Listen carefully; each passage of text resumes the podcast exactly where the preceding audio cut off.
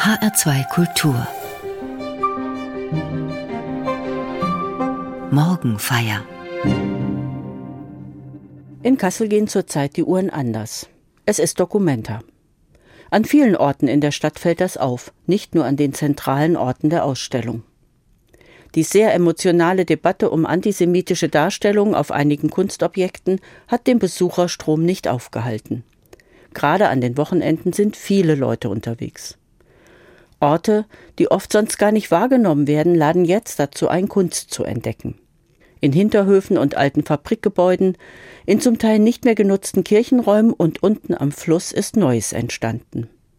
Ja, es entwickeln sich mancherorts immer noch Projekte, auch jetzt während der Ausstellung, Tag für Tag. Schon bald nachdem entschieden worden war, dass das indonesische Künstlerkollektiv Ruan Grupa die künstlerische Leitung für die Documenta 15 übernehmen sollte, tauchte das Wort Lumbung auf. Kein anderes Wort steht wie dieses für die Grundausrichtung dieser Documenta. Lumbung bezeichnet auf Indonesisch eine Reisscheune. Die gibt es in vielen Dörfern in den ländlichen Gebieten Indonesiens. Sie werden von der Dorfbevölkerung gemeinsam genutzt. Wenn die Familien so viel ernten, dass sie nicht alles für sich selbst und die nächste Aussaat benötigen, lagern sie den Überschuss in dieser Reisscheune ein.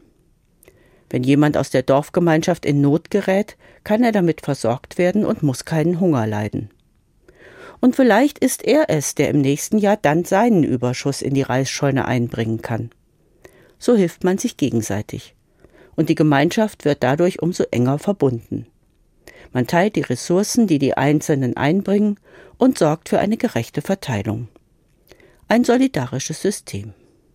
Das hört sich einfach an, ist aber nicht selbstverständlich. Schon gar nicht in unserem westlichen Denken.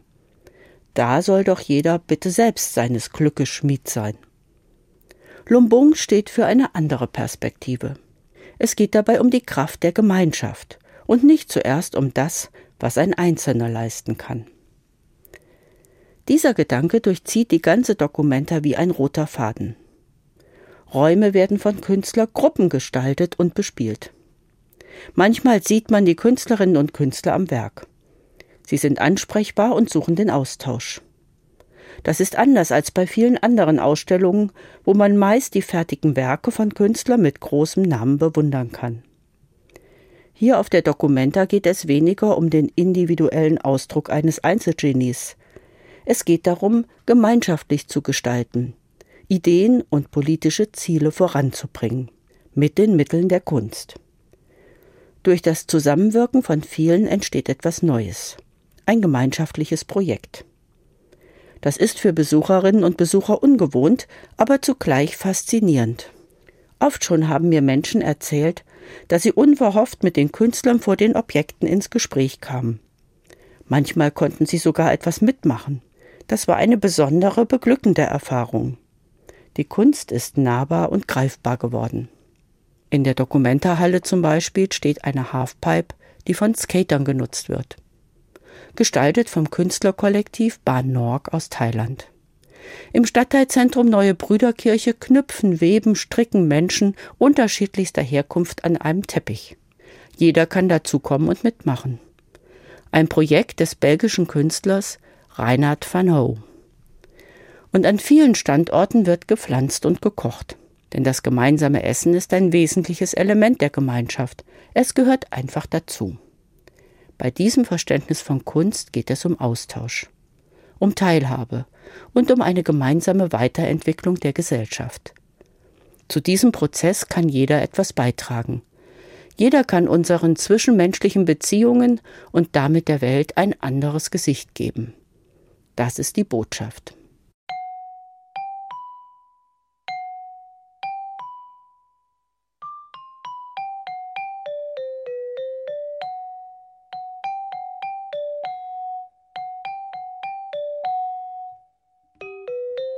Bye.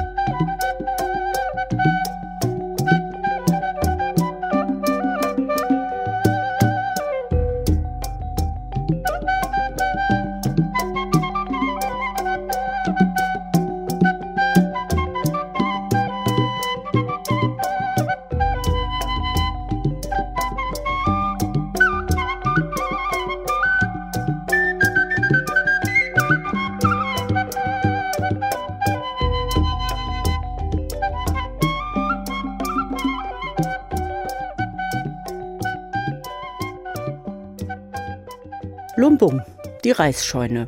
Sinnbild für die Kraft der Gemeinschaft, für kollektiven Zusammenhalt. Diese Grundidee, die die ganze Dokumenta durchzieht, fasziniert mich. Auch die Ursprungsgeschichte des Christentums baut auf ein Kollektiv, auf die Kraft der Gemeinschaft. Jesus hat gleich zu Beginn seines Wirkens einen Kreis von Jüngern berufen. Mit ihnen gemeinsam zieht er durchs Land, kehrt bei Menschen ein, verbreitet seine Botschaft und führt immer wieder neue Menschen zusammen. Nach Jesu Tod bleiben die Jünger beieinander.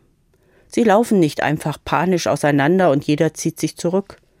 Trotz ihrer Angst, trotz ihrer Trauer und trotz ihres Entsetzens über den schrecklichen Tod Jesu bleiben sie zusammen und halten miteinander aus.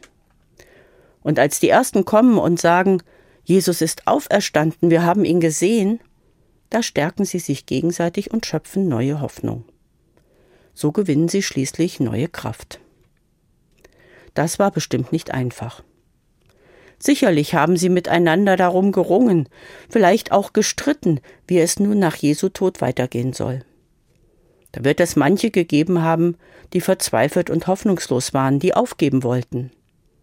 Andere haben sich vielleicht bemüht, alle beieinander zu halten. Und manche haben vielleicht auch energisch gefordert, ihr müsst euch jetzt erst recht zeigen und zu Jesus bekennen. In dieser Phase war es ganz bestimmt nicht nur harmonisch im Jüngerkreis. Aber das gehört zur Gemeinschaft hinzu. Unterschiedliche Meinungen und Haltungen aushalten und miteinander ins Gespräch kommen. Es wird diskutiert, man versucht sich zu einigen, Manchmal muss man am Ende einfach abstimmen. Jeder, der sich irgendwo in einer Gruppe engagiert oder wer in einer größeren Familie aufgewachsen ist, kennt das. Am Ende wachsen alle an diesen Gesprächen, wenn es zu einem ernsthaften Austausch kommt.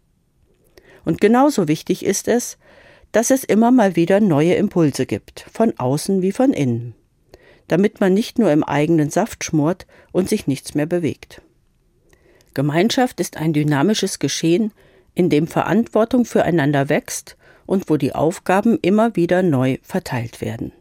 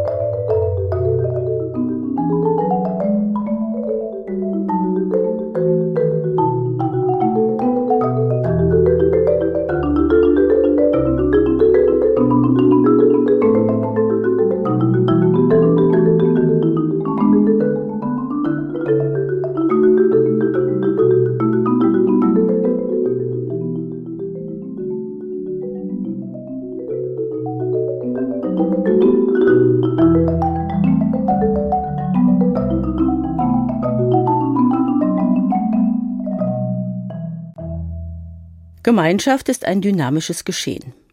Dafür hat Paulus ein wunderbares Bild gefunden. Er vergleicht in einem Brief an die Gemeinde in Korinth die Gemeinschaft der Christen mit dem menschlichen Körper. Der Körper setzt sich aus vielen unterschiedlichen Gliedern und Organen zusammen. Sehr anschaulich beschreibt Paulus, wie der ganze Körper nur lebendig sein kann, wenn jedes Körperteil, jedes Organ seine jeweils eigene Funktion erfüllt. Kein Teil kann das Ganze allein abdecken. alles wird gebraucht, um diesen ganzen großen, komplizierten Organismus in Gang zu halten. Da braucht es die Hände, um zu greifen. Das kann ein Ohr oder ein Auge nicht ersetzen. Und umgekehrt kann die Hand nicht hören und auch nicht sehen. Das ist den Ohren und den Augen vorbehalten. Und so fügt sich jedes Organ, jedes Körperteil mit seinem besonderen Beitrag in das große Ganze ein. Manche scheinen dabei ja besonders wichtig zu sein, wie vielleicht das Herz oder der Mund. Aber das weist Paulus zurück. Er sagt, alle sind wichtig. Auch wenn ein Teil vielleicht sehr unscheinbar ist, so kann doch der ganze Körper leiden, wenn dieser eine Teil ein Problem hat. Ein gebrochener Zeh zum Beispiel kann enorm schmerzen und einen Menschen für lange Zeit lahmlegen. Das sollte man nicht unterschätzen. Paulus überträgt diesen Gedanken. Er sagt, so ist es auch mit den unterschiedlichen Menschen in den Gemeinden. Sie alle zusammen bilden die Gemeinschaft. Jede und jeder trägt seinen und ihren Teil dazu bei, dass die Gemeinschaft stark und lebendig ist. Da gibt es Menschen, die stecken voller Ideen und können andere begeistern. Und dann gibt es die, die handwerklich geschickt sind. Es gibt Menschen, die sind anderen gute Gesprächspartner. Und es gibt die musikalischen, die mit ihren Instrumenten oder ihrer Stimme Gottesdienste und Feste bereichern. Bestimmt gibt es auch einige, die sorgfältig darauf achten, dass nicht alle Aktivitäten durcheinanderlaufen und sich gegenseitig behindern. Und es gibt kluge Menschen, die man um Rat fragen kann, wenn Entscheidungen getroffen werden müssen.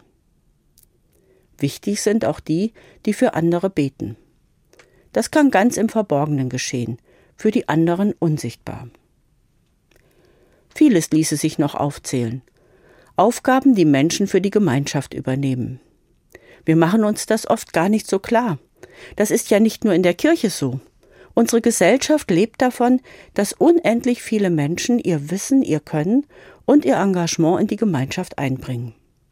In Kirchengemeinden genauso wie in Vereinen, in Dorfgemeinschaften, in ehrenamtliche Tätigkeiten, in der Politik. Davon lebt eine offene Gesellschaft, die nicht nur darauf setzt, was staatlich verordnet ist und von Behörden und Ämtern umgesetzt wird. Wie viel ärmer wäre unsere Gesellschaft, wenn es nicht so viele gäbe, die sich im sozialen Bereich, für Flüchtlinge, für Kinder und Jugendliche bei den Tafeln und in vielem mehr engagieren. Wie bunt und lebendig ist unsere Kulturszene durch die vielen freien Chöre, Theatergruppen und kreativen Köpfe. Die Kraft einer offenen Gesellschaft beruht darauf, dass Menschen die Freiräume nutzen und die Gemeinschaft mit ihren Ideen und ihrem Engagement bereichern. Das schafft Verbindungen, das schafft Zusammenhalt.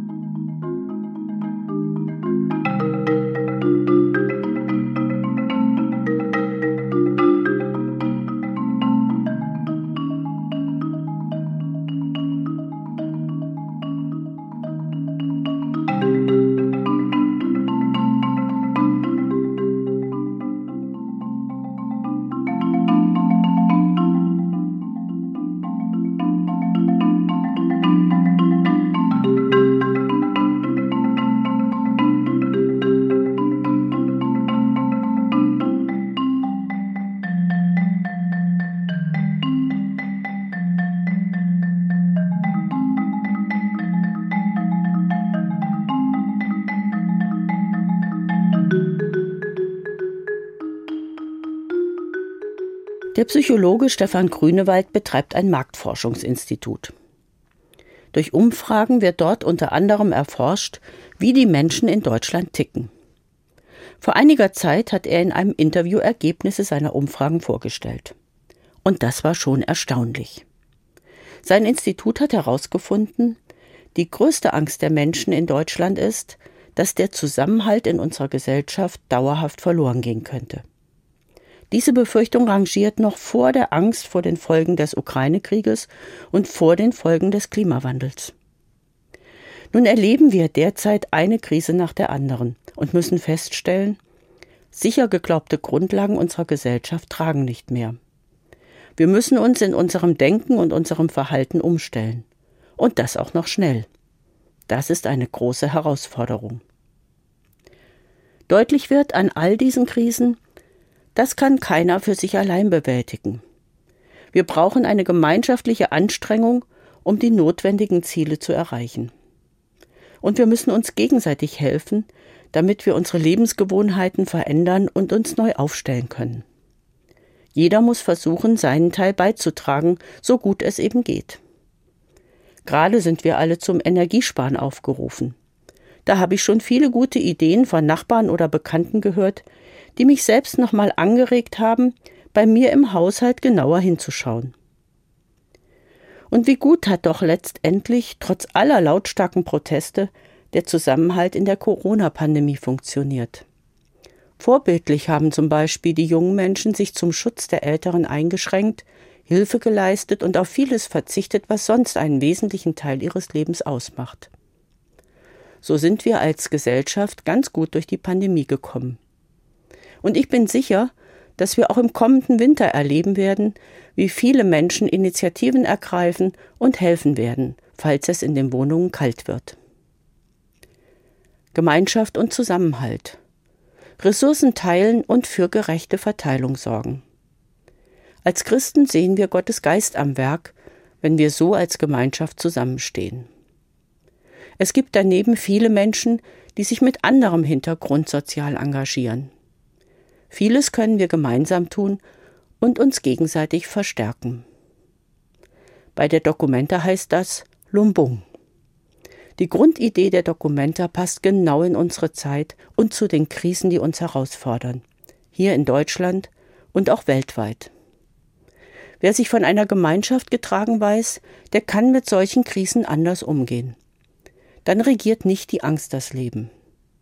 Das Wissen um die Gemeinschaft im Rücken, die einen nicht im Stich lässt, vermittelt Sicherheit und Zuversicht. Für sehr viele Menschen ist die Familie die Gemeinschaft, auf die man sich verlassen kann. Aber auch Freundeskreise, Initiativen und auch Kirchengemeinden können so für Menschen da sein, Hilfestellung geben und vor allem die Angst vertreiben. Auch die Sozialsysteme unserer Gesellschaft dürfen wir nicht unterschätzen. Menschen aus anderen Ländern beneiden uns darum. Deshalb sollten wir nicht verächtlich darüber reden, auch wenn manches verbesserungswürdig ist. Es ist so, wie Paulus es in seinem Bild beschrieben hat. Wir leben in einer großen Gemeinschaft, wo jeder und jede etwas beitragen kann. So wie jedes Körperteil und jedes Organ mit dafür sorgt, dass der ganze Körper lebendig ist und bleibt. Für mich ist dieses Bild eine Hoffnung und zugleich ein Ansporn, mich mit meinen Möglichkeiten einzubringen, damit wir gemeinsam in die Zukunft gehen können.